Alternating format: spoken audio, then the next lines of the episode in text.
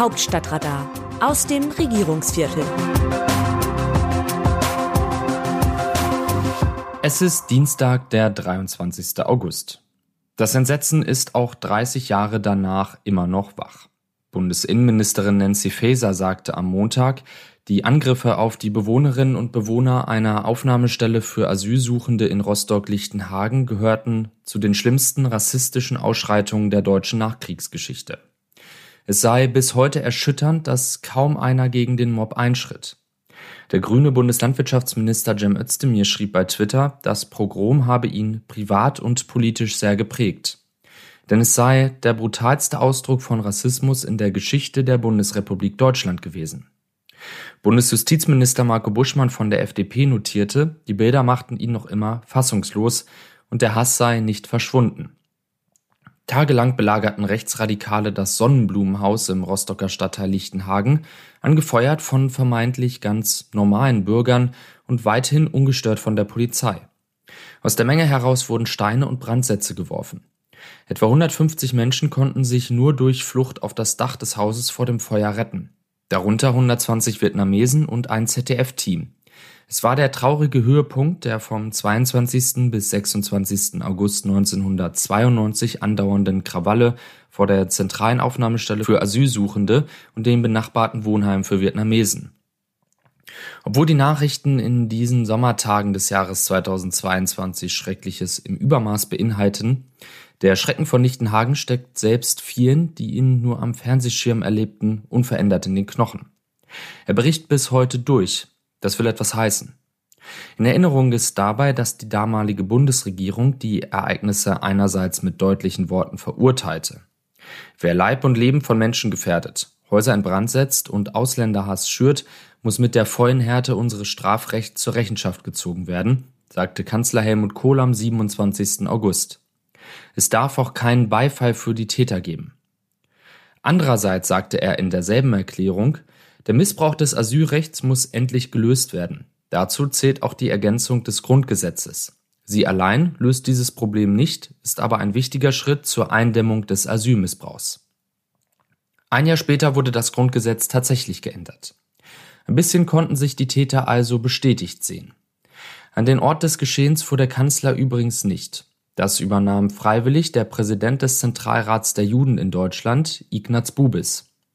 30 Jahre später ist das Bild ebenfalls ambivalent. Die Ampelpolitik lässt die Ereignisse nicht in Vergessenheit geraten. Davon zeugen nicht nur die Erklärungen der drei Minister, sondern Taten. Am Dienstag etwa besuchte der Vorsitzende der Grünen, Omid Nuripur, einen Fußballverein, den internationalen FC Rostock, der sich unter anderem um die Integration von Flüchtlingen kümmert. Am Donnerstag reist niemand geringerer als Bundespräsident Frank-Walter Steinmeier in die Hansestadt. Das ist ein Zeichen zur Ehrenrettung Rostocks, muss man sagen, dass die fremdenfeindliche AfD dort bei der letzten Kommunalwahl lediglich 9,6 Prozent holte. Das ist in Ostdeutschland weit unterdurchschnittlich. Freilich blieb Rostock-Lichtenhagen kein Einzelfall so wie es in jenen 1990er Jahren rassistische Angriffe auch in Hoyerswerda, Mölln oder Solingen gab, die teilweise Menschen das Leben kosteten, so wiederholten sie sich nach 2015 während der sogenannten Flüchtlingskrise. Vor allem in Sachsen verging wochenlang fast kein Tag, an dem nicht Unterkünfte mit Schutzsuchenden aus Syrien, dem Irak oder Afghanistan attackiert wurden. Erneut war von der Polizei oft wenig zu sehen. Anders als Kohl, der 1992 in Bonn blieb, eilte Kanzlerin Merkel zwar an einen der Tatorte, nach Heidenau, dort wurde sie jedoch selbst attackiert. Schließlich sitzt die AfD heute in allen Parlamenten. In Thüringen und Sachsen ist sie laut aktueller Umfragen stärkste Partei. In Thüringen war es auch, wo der rechtsextremistische Kopf der AfD, der Landesvorsitzende und Fraktionschef Björn Höcke, soeben vom Mitteldeutschen Rundfunk zu einem Sommerinterview gebeten wurde und ungehindert rassistische Thesen verbreiten durfte. Wohl nicht zuletzt deshalb ist die Erinnerung an Rostock-Lichtenhagen bis heute so wach. Alle wissen, es ist passiert und es kann wieder passieren. Jederzeit. Bittere Wahrheit. Die Linke läuft Gefahr, gemeinsame Sache mit den Rechten zu machen. Denn beide wollen auf sogenannten Montagsdemos die Bundesregierung attackieren.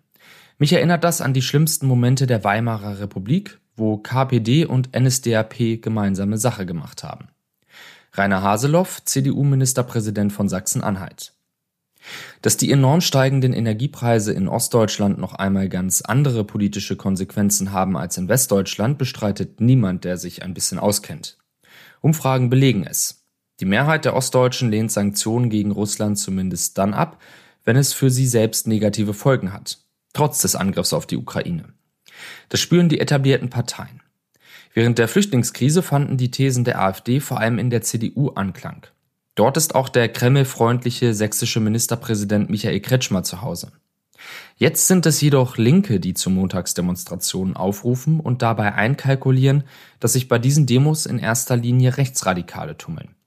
Da hat Sachsen-Anhalts-Ministerpräsident Rainer Haseloff, der eine AfD-nahe Gruppe in der eigenen Landtagsfraktion hat, ganz recht. Wie sehen andere Nationen Deutschland?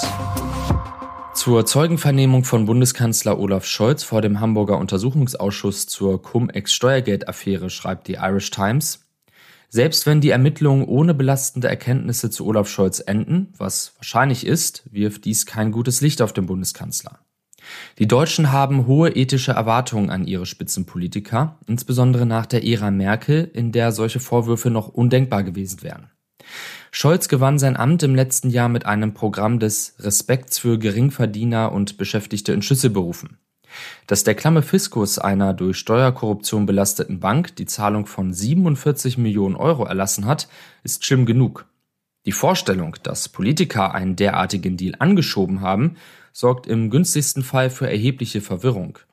Sollte es jedoch weitere Enthüllungen geben, wäre dies ein schwerer Schlag für die Glaubwürdigkeit in einer unsicheren Zeit, in der Europa vom deutschen Kanzler Führungsstärke erwartet. Die Neue Zürcher Zeitung aus der Schweiz kommentiert die Reaktion von Bundeskanzler Olaf Scholz auf den Holocaust-Vergleich von Palästinenserpräsident Mahmoud Abbas.